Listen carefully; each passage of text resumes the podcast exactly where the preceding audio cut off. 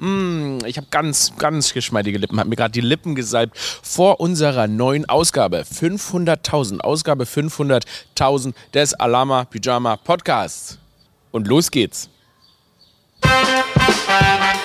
Was für eine Folge uns heute erwartet. Es ist wirklich der Wahnsinn. Ich, hatte, ich habe die. Kennt ihr das, wenn ihr so die ganze Woche, es war so eine Explosion der Ereignisse, es ist so viel passiert. Ich bin noch ganz, ganz aufgeregt. Ich weiß gar nicht, wohin mit den Emotionen.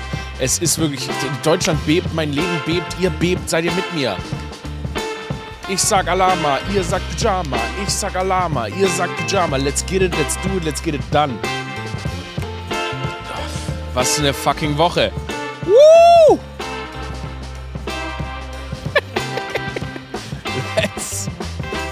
Go. Alama Pyjama.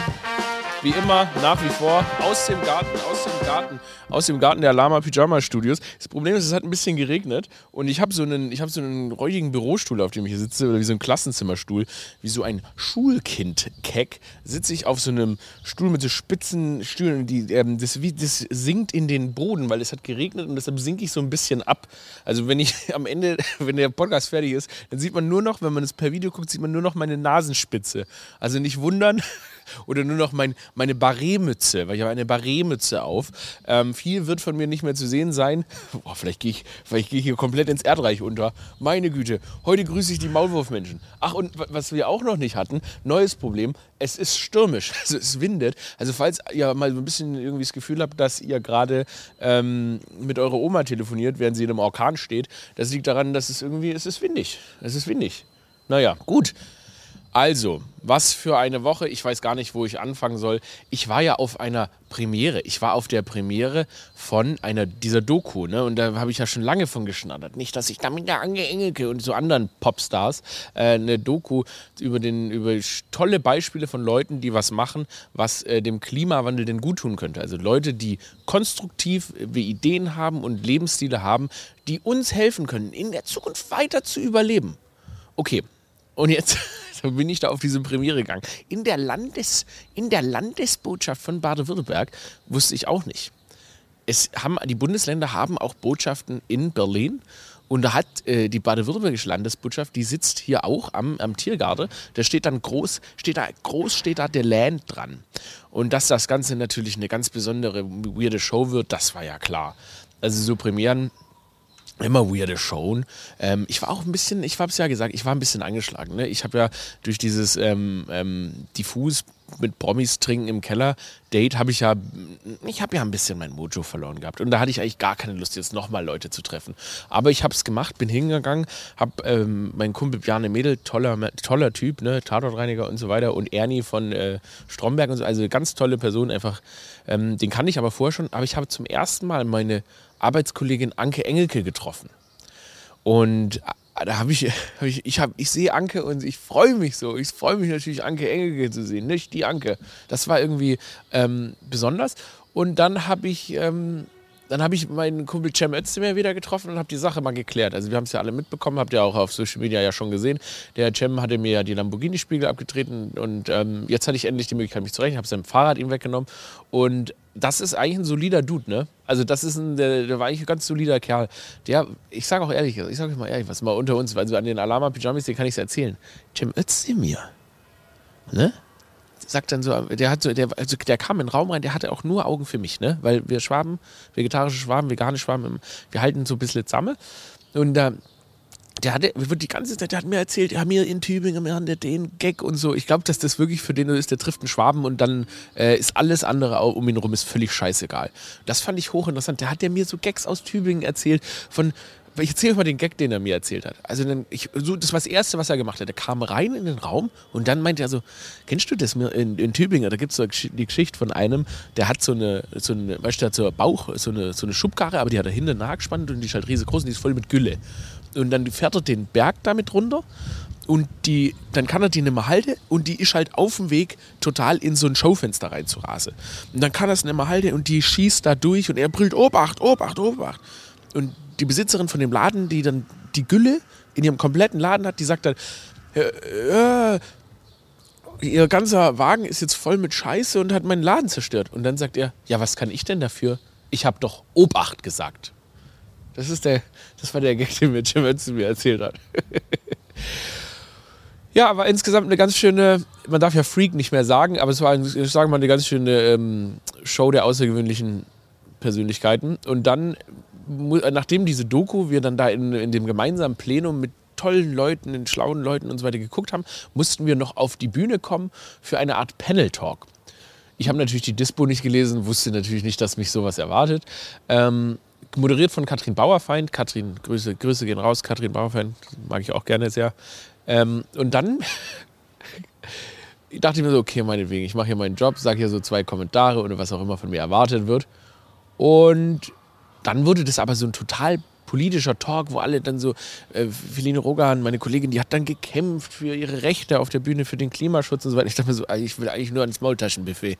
Ich möchte jetzt hier wirklich nicht politisch werden. Ich möchte ans Maultaschenbuffet. Ich kann, wisst ihr, ich kann nicht zu jeder Zeit, ich kann nicht zu jeder Zeit politisch die Welt retten wollen. Ich möchte auch manchmal einfach nur eine Maultasche essen und runter von der Bühne. Ähm, aber dann wurde da lange diskutiert und da dachte ich, okay, ich komme hier schon friedlich raus und halte mich einfach aus allem raus. Und dann saß neben mir ein Mann, das war wohl ein, ich wusste gar nicht, wer das ist, weil ich wieder nicht zugehört habe. Das war so ein, so, ja, so ein älterer, strubbeliger, weißer Mann. Also, ne? Ach, so ein älterer Herr. So, so, so, wie dein Opa aussieht. Und dann hat der so angefangen zu reden, irgendwas beantwortet. Und dann habe ich so mit einem Ohr zugehört. Ich mir so, what the fuck is he talking about? Dann hat er so Sachen gesagt, ja, wir können gewisse Dinge einfach nicht angehen, weil die Kostenschere ist. Und natürlich, weißt du, die Arbeit wird vom, vom, vom illegalen Marokkaner, wird die eben günstiger erledigt, als wir es hier gewährleisten können. Und deshalb wandert bla bla bla ab. Und ich so, Okay, my boy is talking shit. Dann hat, der hat so viele Vokabeln benutzt wie illegale Marokkaner und so weiter. Und dann habe ich natürlich, ihr kennt mich, mein Gesicht ist unkontrollierbar, habe ich natürlich eine Mimik gemacht. Ich habe eine Mimik gemacht. Und ich wollte ja eigentlich, wie gesagt, raus, ohne Stress da. Dann habe ich eine Mimik gemacht und dann guckt mich Katrin Bauerfeind an und sagt, Aurel, du ähm, hast gerade ähm, dich ein bisschen in Schmerzen gewunden. Was ist denn dein Problem? Oh, und dann musste ich den OP einsagen. Dann musste ich, ich wollte wirklich nicht, ich wollte keinen Stress. Aber dann musste ich, habe ich halt gesagt, ja, pff, ja, was er redet, eine Sache, aber er benutzt, ich störe mich halt an einzelnem Vokabular, illegale Marokkaner und so. Und dann habe ich den OP eingesagt, weil die Leute natürlich, yeah, sag den OP ein, sag den OP ein. Ähm, und der Typ hat aber die ganze Zeit so viel so Zeug geredet. Und das Krasse ist, am Ende, ganz am Ende, kommt er zu mir und sagt, ja, nochmal sorry äh, wegen dem auf der Bühne. Aber was ist denn an illegale Marokkaner so eine schlimme Aussage? Oder was ist daran falsch an der Aussage? Das ist eben so, das sind illegale Marokkaner. Oh. Do you have the Internet? Do you have a brain? Do you have a book. Hast du.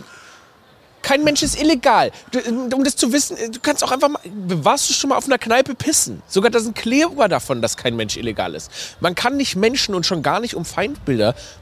Man, immer wird dann immer Südländer. Südländer sind immer illegal. Der, dem muss doch klar sein, dass er damit das Feindbild eines illegalen Südländers verwendet. Wie, wie kann das sein, dass der das nicht gecheckt hat? Dann musste ich ihm das noch mehr erklären. Ich glaube, er hat es immer noch nicht gecheckt. Er hat es einfach immer noch nicht gecheckt. Naja, auf jeden Fall habe ich dann diese Premiere hinter mich gebracht, bin nach Hause, habe mir Käfigkämpfe auf der Zone angeguckt. Zum Runterkommen habe ich mir ich war da, man ist nach sowas immer so aufgewühlt, weil man natürlich mit so vielen offiziellen Menschen irgendwie zu tun hat. Ähm, und das war dann, dann bin ich zum Runterkommen, habe ich mir Käfigkämpfe angeguckt. Nicht? Einfach mal, wie sich Leute mal richtig auf die Mütze hauen, während, während das Blut spritzt. What a life. Alles klar bei euch, Lappen? Ist alles okay? Ja? Gut. Weil hier hinter der. Äh, vielleicht Lappen nehme ich zurück. Das darf man nicht. Das habe ich nie gesagt. Aber ich muss das mal kurz hier loswerden. Ähm, die Ophelia und der Dodo sitzen hinter der Kamera und tun so, als würde, also ich, ich kann mich kaum konzentrieren, es fällt mir wirklich schwer. Ihr taucht tausendmal auf die Kamera, ihr tut so, als wärt ihr alleine. Ich habe den Dodo gestern schon mal mit einer Arbeitskollegin hier äh, durch, den, durch unseren Garten nämlich spazieren sehen, als wäre das hier Schloss Versailles. Was, was, ist, was passiert hier? Also, hab, ist, klappt, ist alles okay mit der Kamera? Alles gut. Und dann hat der Dodo, der hat so eine kranke Lethargie entwickelt. Alles, was er macht, weißt du, wenn du den anrufst, dann nimmt er erst zwei Atemzüge, bevor er antwortet. Und genauso dasselbe hat er gerade wieder gemacht. Er hat, das, er, hat das, er hat dieses Ding genommen, also das Mikrofon neben ihm, nimmt es ganz langsam zu seinem Produzentenschweinmund und dann sagt er, nee, er atmet nochmal, alles gut. Und dann schneidet er das wahrscheinlich nachher wieder zusammen, als wäre es eine respektvolle Antwort gewesen. Ja, das war absolut respektvoll. Ich musste mich halt immer runterpegeln erstmal, weißt du, zweimal durchatmen, bevor man irgendwie Aussagen trifft. Außerdem habe ich mir sagen lassen, dass das genau die, ähm, ja, die Art und Weise ist, wie man dann irgendwie als Producer von etwas ähm, agieren muss. Ne? Also das hat ja viel, also grundsätzlich die, mir fehlt das Wort gerade einfach, ich bin müde. Wolltest du noch darüber sprechen, dass dir dein Arbeitslaptop in Barcelona geklaut wurde? Das, ich wollte nicht drüber sprechen, aber du hast es jetzt auf, auf den Tisch gebracht. Ja, mir wurde mein Arbeitslaptop in Barcelona geklaut. Trickbetrug am Flughafen. Ganz, ja. Ja, finde ich gut. War, war doof. Nee, war richtig scheiße. Ähm, nee, ist einfach eine wirklich absolut unangenehme Erfahrung, die ich niemandem äh, raten kann. Lasst euch bitte nicht, vor allem auch keinen Laptop. Wie du, tust, du wurdest ja nicht ausgeraubt, der wurde dir einfach nur geklaut. Ja, nee, ja aber wenn er dann Sache, weg ist und man das merkt, das ist schon nicht schön. Das ist wirklich einfach keine gute Erfahrung, die ich da gemacht habe. Pray for Dodo, Alter. Ich hatte davor einen guten Urlaub und das war dann kurz echt ein doofer Moment. Und die Cops da auch, die waren gar nicht nett. Ähm, nee, lasst euch nicht, auch am Flughafen nichts klauen lassen. Dodo ist das wahre Opfer, das wahre Opfer von. da- dass dir dein Arbeitslaptop geklaut wurde. Ja, natürlich bin ich das wahre Opfer, wer denn sonst? Du? Kriegst du einen neuen? Ich hab, ja, ja, ich habe auch schon einen neuen. Aber ist ja trotzdem doof. Ja, aber du Man fühlt sich ja schuldig dann dem Arbeit. Also ich fühle mich so grundsätzlich sowieso immer meinem Arbeitgeber schuldig. Ähm, ich komme nicht ganz an das Mindset, dass das auch Lohnarbeit ist und ich hier auch einfach Arbeitnehmer bin ähm, und auch Rechte habe. Ich komme noch aus so einem 60er-Jahre-Mindset, ne, das mein Dad mir irgendwie so eingebläut hat. So. Sag, mach mal bloß gute Arbeit, sonst wirst du auch gefeuert. Das ist schwierig ich, auf ich, nehme, ich nehme dir die Schuld, mir ist es irgendwie scheißegal, dass dein Gut. Arbeitslaptop geklaut wurde. Gut, das, äh, das beruhigt mich jetzt, dass wir hier das live on tape Aber haben. ist eigentlich, eigentlich schlimm, weil jetzt machen dann lassen sich alle die Arbeitslaptops Nee, klauen. nee, ich, ich bin jetzt ja hier, im, das ist ja auch gut, ich bin jetzt ja Präzedenzfall in der Firma. Äh, man muss auch noch eine Rede halten zu dem Thema. Ich wurde zu, zu einem TED-Talk, ähm, Ja, stimmt, das wäre äh, ja gebeten. geil. Ach, das Ähm, sagst du, sind wir hier gleich. Scheiß doch drauf, Alter. Das ist alles egal. Es ist eh alles egal. Da würde ich auch gleich nochmal drüber sprechen. Dass alles egal ist. Aber ähm, ich sehe aus wie, ähm, ich sehe heute aus wie ein Scorpions-Sänger. Exakt, und wir wissen nicht, wie er heißt. Nee, niemand, aber das, diese Wind of Changes, ne? Das Ja, ja. Deutsche. Wirklich, Alter, wenn ich, wenn ich, wenn ich, ich sehe mich dann nämlich in der Spiegelung und wenn ich mich so sehe, ähm, dann habe ich so das Gefühl, also ich bin jetzt auch hinten übergekippt, ne? Also Mhm. das ist jetzt so, das ist so die Phase, so ein, ein, also ein, ein Look, Müh too much. ein Look bevor nach Mallorca ziehen, so sehe ich heute Ja. aus, Alter. Ja. Ach so, Neben- scheiße. neben die Geissens. Ich gebe auf, mir reicht's, ja genau, genau, ich bin so ein Geisen. Morgen trage ich so ein Roberto Geisini-Shirt. Es ist alles vom, dann mit so einem Hoodie, ne? als würde ich, als würde ich eine Werbeagentur leiten oder so. Es ist alles so scheiße. Alles ist scheiße, aber auch alles ist ziemlich geil. Gute Laune Podcast. Weiter geht's. Nächstes Thema. Vielen Dank, Producer Dudunik. Gern. Okay, weiter geht's. Ähm, das Krasse ist natürlich, die Doku wurde auch so witzig aufgenommen wieder. Ne? Da haben sie dann so, äh, es haben CDU-PolitikerInnen, äh, nee, Politiker, haben gesagt, das sei Wahlwerbung für die Grünen. Und ähm, auch Chefredakteur der Welt, glaube ich, hat sich auch darüber so aufgeregt, dass es so eine Bullerbü-Romantik ausdrückt, äh, die Doku in der ARD-Mediathek.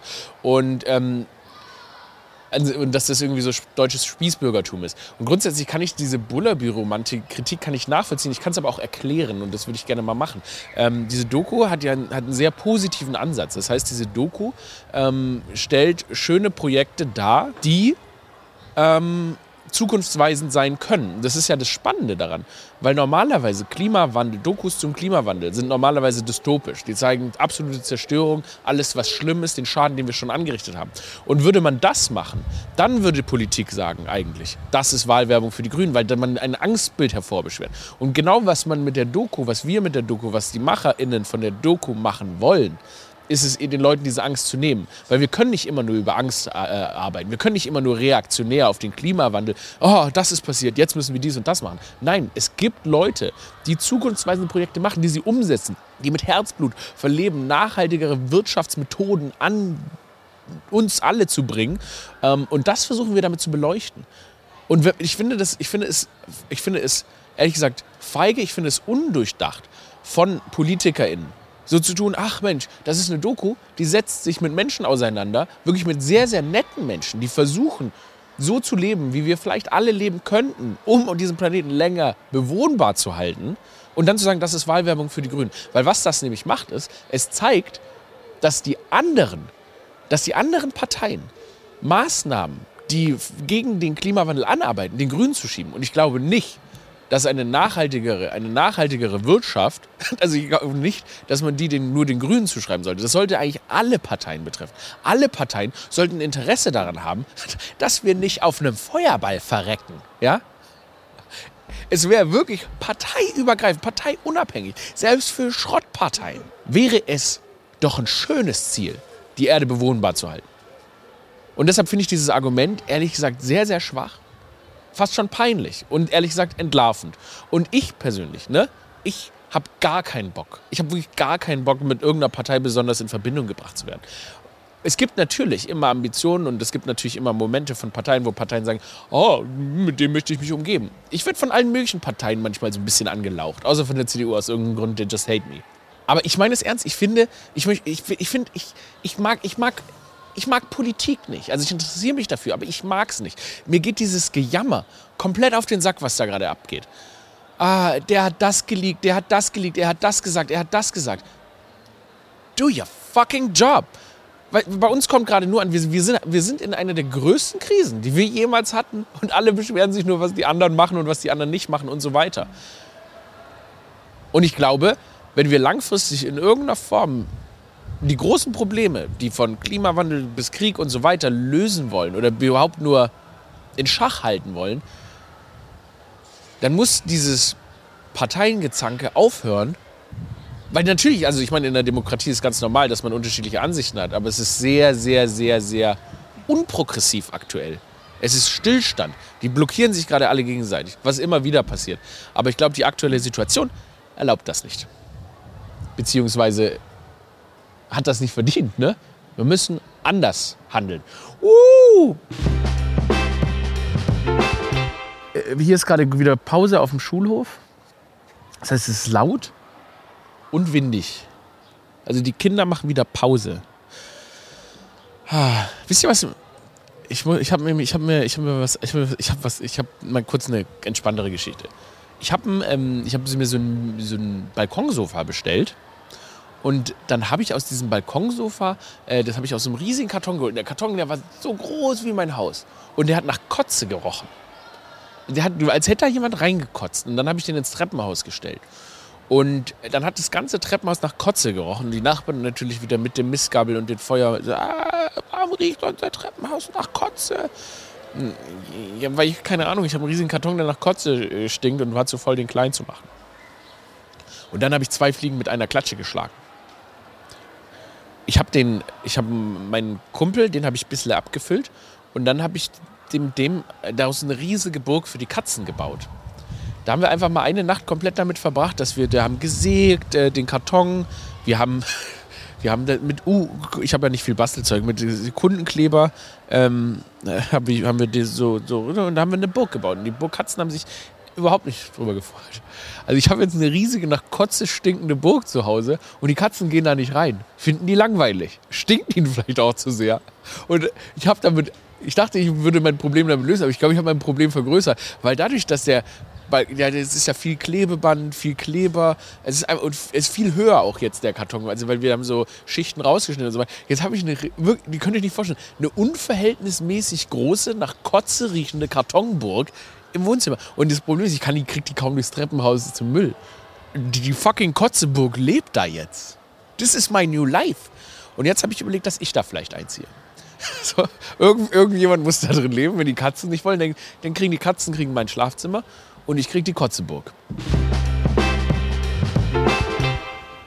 Meine Schwester war auf einem Familientreffen und dort hat ihr ein ähm, Onkel, ein angeheirateter Onkel, hat zu ihr gesagt, als sie kein Weißbier trinken wollte, hat er gesagt, warum trinkst du neue Birne da aus? Da machst du dich aber in Bayern nicht beliebt. dann hat sie gesagt, ja, er hat jetzt eh keine besonderen Ambitionen nach Bayern zu ziehen. Und dann hat er gemeint, sie soll mal ein bisschen Respekt vor den Bayern und Münchnern haben. Die bezahlen sie in Berlin ja mit. okay. Was hast du zu meiner Schwester gesagt? Da ich finde, das ist so ein, das ist die dümm, das ist die eingeschränkteste Denke, von der ich je gehört habe. Ich erkläre es mal so. Zum einen zahlen wir ja quasi mit, dass diese Leute, ne, die haben viele Industrie und so weiter, ne, BMW und so weiter, die produzieren Autos, die teilweise direkt auf dem, Autos, die es nie auf dem Markt schaffen, weil sie immer dauerhaft produzieren müssen. Wir bezahlen quasi deren Emissionsausstoße mit. Ja, daran hat nie und niemand gedacht, ne? Dass wir die CO2 der, der, der, dieser riesigen Industrien mitbezahlen, diesen CO2-Ausstoß mitbezahlen. Hat noch nie jemand dran gedacht. Und wisst ihr, was wir auch machen? Ich finde dieses, wenn sich Deutschland in, noch, auch noch lokal sagt, ach, wir bezahlen das, wir bezahlen das. Man muss Deutschland sehen wie eine GmbH. Oh, dünnes Eis, Aurel, dünnes Eis. Hört mir zu. Wenn München zum Beispiel ne, die Finanzabteilung einer GmbH ist, dann ist Berlin die Marketingabteilung, okay? Glaubst du, irgendjemand interessiert sich global für Deutschland, wenn es Berlin nicht gibt? Ich, es ist so peinlich, sich hinzustellen und zu sagen, ja, die Bayern die zahlen Länderfinanzausgleich. Das ist so ein Schwachsinn. Zum Beispiel Berlin, wenn man so, es wird immer so getan, Berlin, die Spinner in Berlin und so weiter. Berlin hatte gar nicht die Möglichkeit, von irgendwelchen Subventionen nach Weltkrieg und so weiter so zu profitieren, wie die anderen das hatten. Ja? Berlin war komplett zerstört, getrennt in der Mitte deshalb zu sagen, oh, bei, natürlich der Osten, auch der Osten wird immer vergessen, ja, im Osten, da sind nur Loser. Das ist einfach Schwachsinn. Sondern die hatten einfach nicht die Möglichkeiten. Und es gibt da einfach viel mehr aufzubauen. Natürlich gibt es viel mehr aufzuholen. Viel später in dieses Land, das wir Deutschland nennen, integriert. Und wenn man dann mit so einer komischen, kleingeistigen Denke sagt, ja, aber die Münchner, die machen am meisten Kohle, stecken die rein. Ja, die verdienen auch am meisten haben auch einen ganz anderen Wohlstand, als wir hier in Berlin im Osten Deutschlands haben. Und dann, wenn man. Ich hab, ramble ich eigentlich schon den ganzen Podcast? Ja. Normalerweise gute Laune-Podcast. Diese Woche einfach jeder Kopf weh. Die, große Rant-Show. Egal. Ich finde es aber einfach Unsinn, so zu tun, als, als wären wär, hier im Osten Deutschlands einfach nur Loser, die nichts dazu beitragen. Es ist einfach ungerecht. Es ist ungerecht gedacht. Und so funktioniert eine GmbH nicht. Jetzt gut, jetzt haben wir, haben wir genug über, über. Ich glaube, jetzt war ich genug sauer. Lass mal über positive Dinge sprechen. Schade, dass es mir nicht geklappt hat, die Welt zu retten, denke ich mir manchmal. Also habe ich jetzt nämlich gehört, dass das äh, 1,5 Grad Ziel, dass das eigentlich nicht mehr zu erreichen ist, dass man da jetzt eigentlich schon selbst auf 2,6 sind. Und das ist natürlich jetzt erstmal deprimierend für alle Beteiligten. Aber ich, wir haben alles gegeben. Wir haben es versucht, oder? Mensch, das war nichts. Und äh, klar, möglicherweise geht die Welt unter. Und dann sagen manche, ja, aber dann können wir ja jetzt endlich mit der fette Party beginnen. Machen wir eine schöne Abschlussparty, oder? Wir, wir, habt alles, wir haben alles gegeben. Wir haben es doch probiert. Schade, dass es nichts war. Aber du, da draußen, du hast alles gegeben. Ich finde immer so diese, es gibt so, ich finde das so witzig, weil man wird immer so, die Leute sagen immer, ja, diese grünen Gutmenschen und so und diese Ökos, die, ja, ich glaube, manchmal frage ich mich, manchmal frage ich mich bei vielen Leuten, haben die wirklich noch, haben die wirklich noch Hoffnung? Ich persönlich ich bin ja jemand, mich interessiert das Überleben der Menschen ein bisschen weniger, als mich das Überleben der Tiere interessiert. Also ich bin ja pro Tiger. Ich fände es ja schade um die Tiger wenn die Erde unbewohnbar wird. Aber deshalb muss ich mich natürlich, ich habe eine ganz andere Rechenschaft. Also ich als jemand, der pro Tiger bin, muss mich natürlich auch fragen, habe ich alles für das Überleben der Tiger getan? Und dann muss ich sagen, nein, habe ich nicht. Und deshalb überlege ich mir jetzt halt für, die, für, also für den ähm, weiteren Verlauf der Apokalypse, überlege ich, wie kann ich vielleicht spezifischer meine Ziele umsetzen? Wir, wir Leute können nicht alles tun. Wir können auch nicht alles verändern und wir können auch nicht überall perfekt sein. Wir können Dinge einfordern von Politik und Gesellschaft oder wir können uns auch einfach sagen, nee, mir reicht's, ich, ich fahre jetzt hier nach Borneo oder, wo, oder Laos, ich weiß jetzt auch nicht genau, wo Tiger leben und dass ich dann da vielleicht auch privat einfach die Tiger beschütze. Weil ich muss, wir müssen uns jetzt mal langsam anfangen, wie können wir spezifisch unsere eigenen Interessen verteidigen. Klar, wenn man Weltchefredakteur oder so ist, dann sind halt in der Interesse, dass man weiter 911 fahren darf. Porsche 911. Am besten auch noch auf dem Gehweg. nee, aber das ist mir auch scheißegal. Wenn du dafür brennst, dann brennst du dafür. Jetzt geht es langsam darum, zu sagen, wofür brennt man als Einzelperson. Und der ein oder andere äh, Typ in München oder aus Berlin-Charlottenburg, der brennt halt darüber, mit dem 911 endlich in den Innenstädten auf den Gehwegen auch fahren zu dürfen. Und ich brenne dafür, was kann ich für die Tiger tun? Und deshalb, ähm, wofür brennt ihr? Jeder soll jetzt einfach nur noch das machen, worauf er Bock hat. Achtung, Helikopter landet gerade. Das Ganz kurz, ganz kurz, In letzter Zeit jedes Mal bei jeder Podcast-Aufzeichnung landet hier ein Helikopter.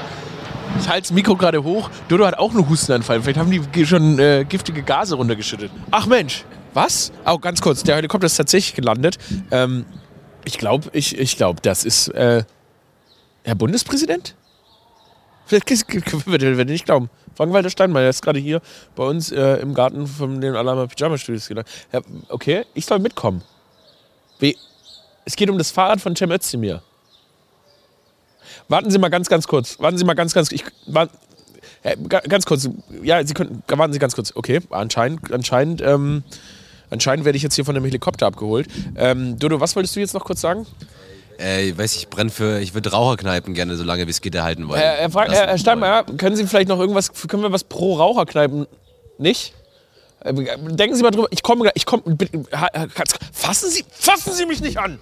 Äh, Leute, die Folge endet irgendwie anders als sonst. Äh, geht auf aurelmerz.de, kauft äh, Tickets für, den, äh, für die äh, Stand-Up-Tour Flawless. aurelmerz.de sind ein paar Tickets noch da. Verpiss dich, Alter! Verpissen Sie sich! Meine Fresse, Alter! Was?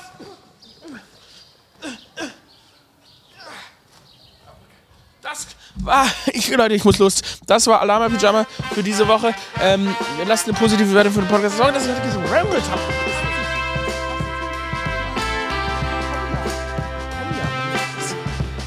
Okay, ich muss anscheinend, anscheinend geht's um Champions Scheiße.